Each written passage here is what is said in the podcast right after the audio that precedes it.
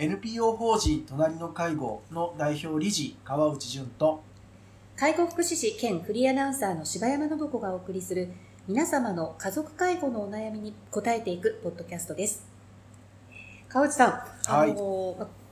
コロナの影響で長らく学校の休校続いていまして、まあ、私たちもああの、ね、親業をしてるんですけど、そうですね。うん、どうですか？なんか、お子さんとの時間。そうですね。うん、いやわまあ私がどれほどに親業ができてるかどうかはちょっとこう あの一瞬不安にはなるんですけど。えーお二人のね、でパパですもんね。えーいやでもうーんまあ私はまあいろいろ子供が小学校に行ってないっていうことの違和感は当然まああのあるわけなんですけれどもなんか今はむしろ羨ましいなと思っていて自分だったら学校にこれだけ長い期間行かなくて済むっていうのは、あのおありがたいなと 思いますしで、まあ今は、河内さん、どう小学校時代結構大変だったんですか？えーいやもうひどかったですね。小学生の時はもう全く教室のそのお椅子に座ることができてなくてあ、そうなんですか。とにかく、うんもうそうですねもうとにかくあの先生に迷惑をかけ、えー全く授業に参加できてない時もありそして給食だけを食べて帰るんじゃないかっていうような小学生でしたので、うん。もう本当に本当にあのあの時の先生たちには本当に粘り強く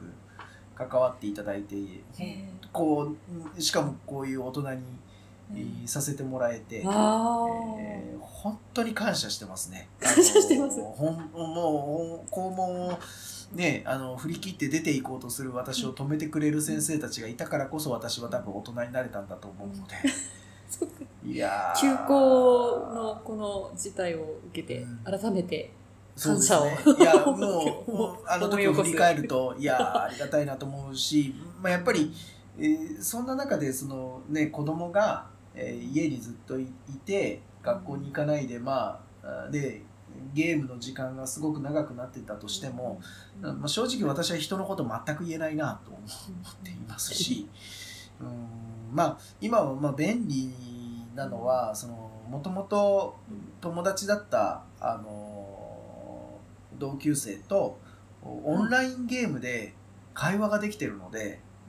ああ、オンラインね。ーそうなんですよ。まあ当然、うん、ね、私たちの時代にはそんなものは当たり前ですけど、うんうんなかったので、うん。あこういうこう友達との交流の仕方？あってだから大体ね私たちの時ってその何時にどこどこねって言ってランドセルを玄関に投げてうん。そのまま飛び出るっていうことの日々だったのがうん今はその直接会わなくても子供のその遊びができるんだなっていうのはいやい言い悪いはあると思います。やっぱりねやっぱり直接がっていうのはあるんですけどまあでも家にいて、えーでもさすがにうちの子供もいろんな手伝いをおお風呂の掃除とかうん。布団を敷いたりとかうんあ皿洗いとか、おお、そうですか、すごい。ううんんですねなので、まあどうでしょうねうちの奥様から見たら私よりもよっぽど使えるうん、人間が現れたとそっか、頼もしい右腕が。そうですね。だと思うんですよね。まあ私は本当皿洗いとか本当下手なので、なんですね。あの やっぱりなんでしょうね。機械体操をやってって力が強いからなのか、お皿割っちゃうんですよね。洗ってるとこあれってパリンみたいな？そうなんですよ。そうそうなんです。ああのやっぱりなんなんでしょう。汚れを落とそうとして強く、まあだから強くするのがいいってわけではないのはいや頭では分かってるんですけどなんかこう汚れをギュッと落とそうとするとギュッとこうお皿を握りスポンジをギュッと握ってギュッとこするとバリッて割れちゃうことがあってそうなんですよ すごい圧をいやいやいやいやまあね本当にあの申し訳ないなと思ってます、まあはい、でも本当子供たちってねあの、こううちの子も今小3ですけどああはいはい。娘がいるんですけどあの学校、あの、6月から一応ね、まあ、分散登校とか、そういうあ形、東京都そうですね。なっていますけど、はいはい。うん、どう？よかった、よかった？なんて言ったら、うん、半分嬉しいけど、半分寂しいとか言ってて、ああなかなか、うん、頼 頼もしいたくましいなと思いましたね。そうなんですよね、うん。子供は意外と、うん。あのー大丈夫というか、うん。今の状況に合わせてうん。それなりに過ごしているんだなということを、あのそれこそた頼もしくも思って、まあ、むしろ私たちの方がよっぽどこの変化についていけてないというか、うん。こちらが、あのね、自分のその尺度に合わせて、まあ私はあんまりちゃんと学校に行けてなかったかもしれないんですけど、でも、お学校に行かなくて本当にこの子たちの将来は大丈夫なのかとか、うん。あー進路は勉強は大丈夫なのかとかっていろいろこう考えがちなんですけど、うん。でも子供たちは子供たちなりにやってるんだなとうん思うと、ええもうあんまりこういろんなこと細かいことごちゃごちゃ言うよりかは、もう一人の人として信頼しとるよと。うんでそうして自分でやったことに自分で責任持ってねっていうぐらいのええこう気持ちで、えー関われるといいかなと思います。しまああの今話しながらうん。思いましたけど、そういうふうに自分も、えー私自身もあの親から、えーあなたが決めたことなんだから自分で考えなさいと言われてる時が一番こう自分の中で考えた時期でもあったし、うん。あの時期が自分としては成長できたのかなとも思っているので、うん、なので、うん、そんな関わり方を改めて子供にとできるといいかなと今思いました。そうですね、まあうん。良くも悪くもこういう事態で、まあ、親としてもなんて自信が必ずしも持てないっていうことが、まあ、悪いことばっかりではなくて、まあ、子供と一緒に考えたり悩んだり、うん。しながらねね。成長していこうよっていうようなねう、うんん、関わり方もいいのかもしれないですね。そうですね、そういうこう柔軟な考え方ができていけばいいかなと思いました。はい、はい。そうですね。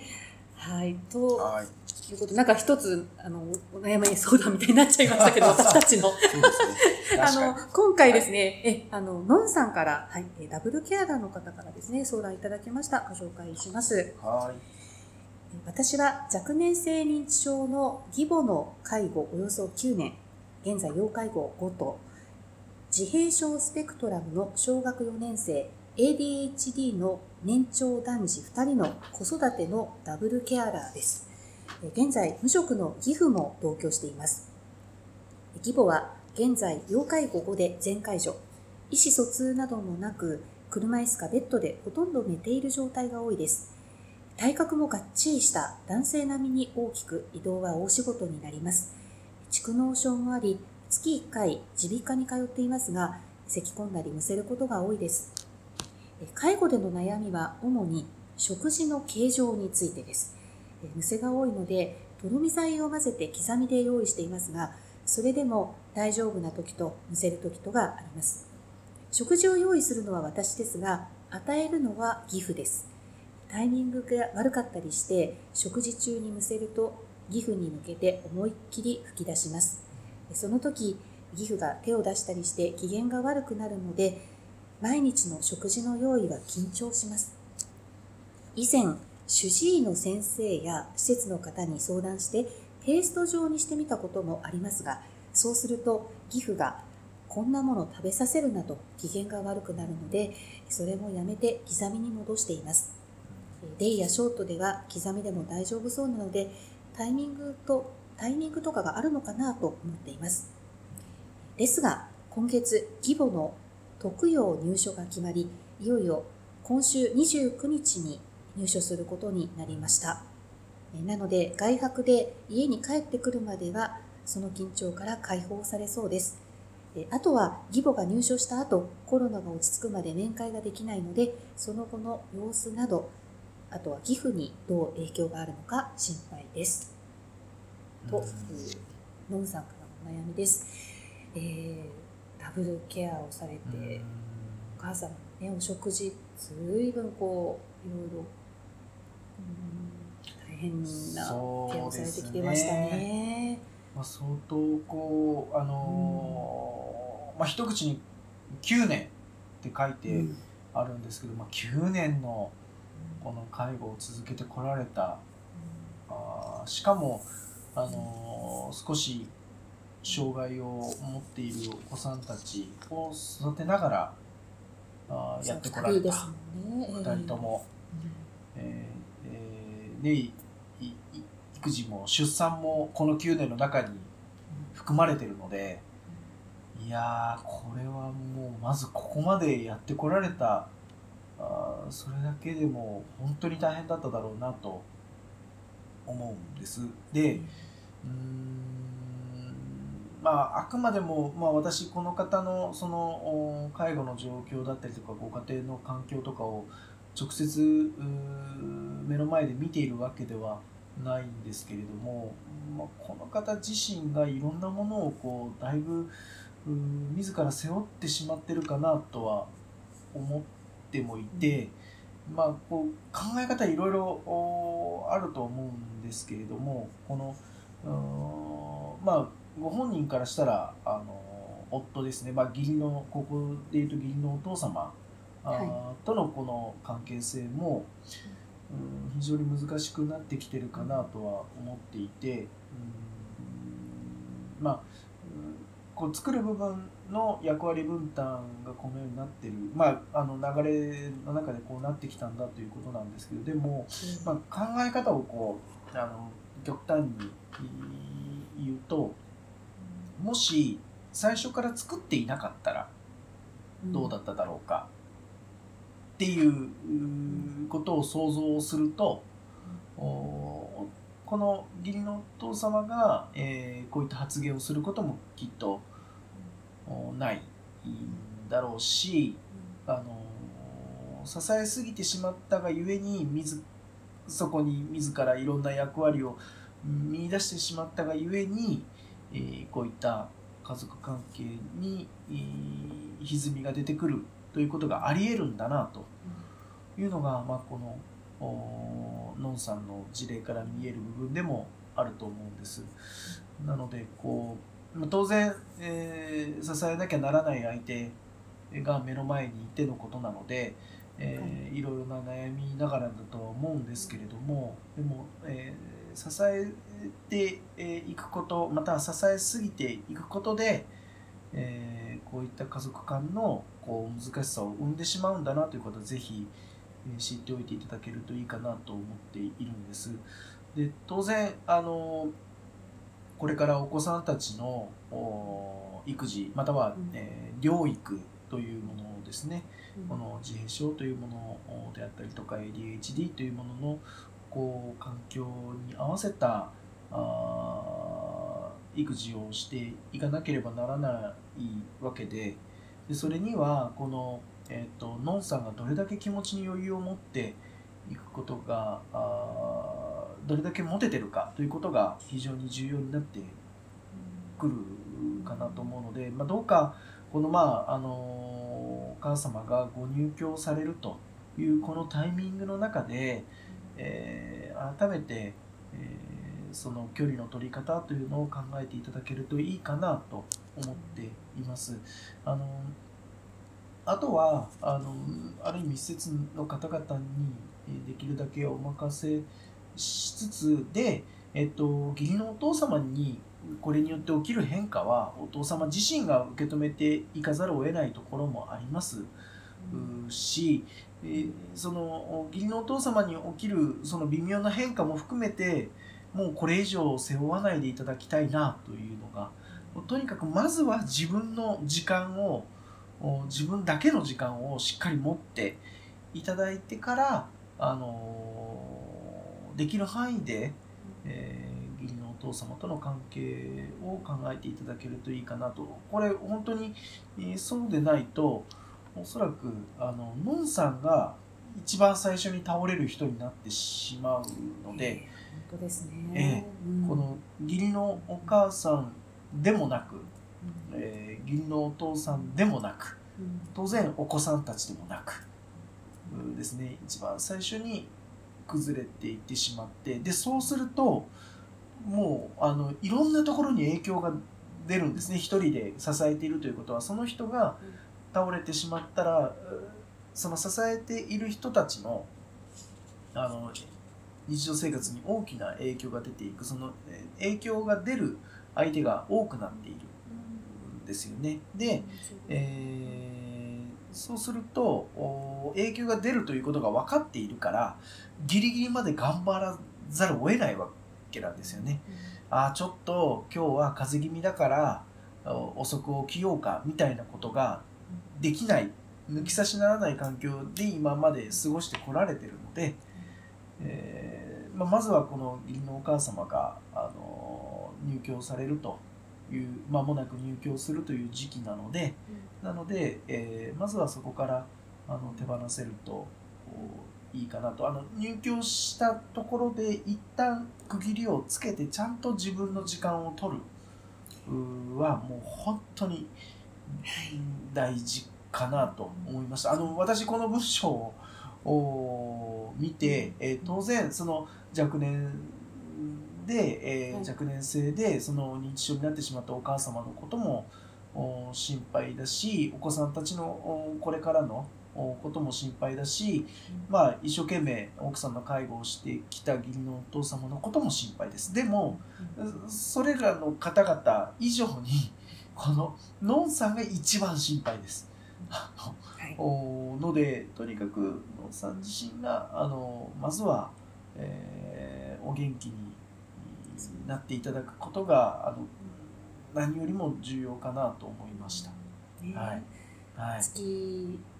一回ねあのお母様の耳鼻科には付き添ってらしたけどご自身は病院に行かれてたのかなとかこれを機会に一回ね本当きちんと自分のこう、健康チェックとか、うん、していただきたいですね。そうですね、うん、なので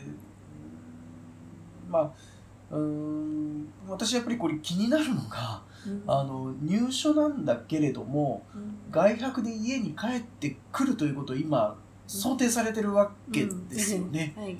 え入居の時点で、まあ、あのこういうふうにお考えになる方たくさんいらっしゃるんですけどこの外泊も本当にこの義理のお母様のケアのために必要なのかそれともそのこの義理のお父様含めたあのいろんなあのご家族側の後ろめたさによるものなのかは冷静に考えていただいて外泊したがゆえに義理のお母様の介護の状況が悪くなってしまうっていうことが起きないようにしていただけるといいかなと思っています。ので、えー、まずはとにかくあのそういうそういうこう本当にこれって義理の母のためなのかっていうことを考えられる気持ちの余裕をまず作ることが最優先。です。それ以外のその刻みがいいのかペーストがいいのかむせ込みとの関係はどうなのか誤嚥性肺炎はどうしたら防げるのかみたいなこの介護の技術的なことはその後で良いです。もうあのそこを考える前にまず自分の気持ちの余裕を持たないとうん結局はあの誤嚥性肺炎って、えー、まあ、えー、嚥下機能が落ちていけば自分の唾液で起きることもあるぐらいご高齢の方には生活上のリスクの一つだと言われていて、えー、なのであの刻みなのかペーストなのかをこう突き詰めていくことが本当に義理のお母様の誤嚥性肺炎を防ぐことにつながっていくかどうかとか、あまあ、当然その確率は高かったりするんだけれどもでもそれよりも、はい、誤嚥性肺炎が、まあ、残念ながらいつかは起きるかもしれないけどそれまでに美味しい食事を食べようとかあどうしたら食事介助が楽にできるんだろうかとか、うん、っていう目線が持てるような気持ちの余裕を持っていただけるといいかなと思っています。はい、そうですね。はい。はい。うん本当に9年間よくね本当に耐えてこ耐えてっていうかねそうですね。やってこられたっていうところでえ本当にありがとうございました。ありがとうございました。皆様の家族介護に関するお悩みを募集しております。ラジオネーム年齢性別家族介護のお悩みをラジオアットマーク老人介護ドットコムまでお送りください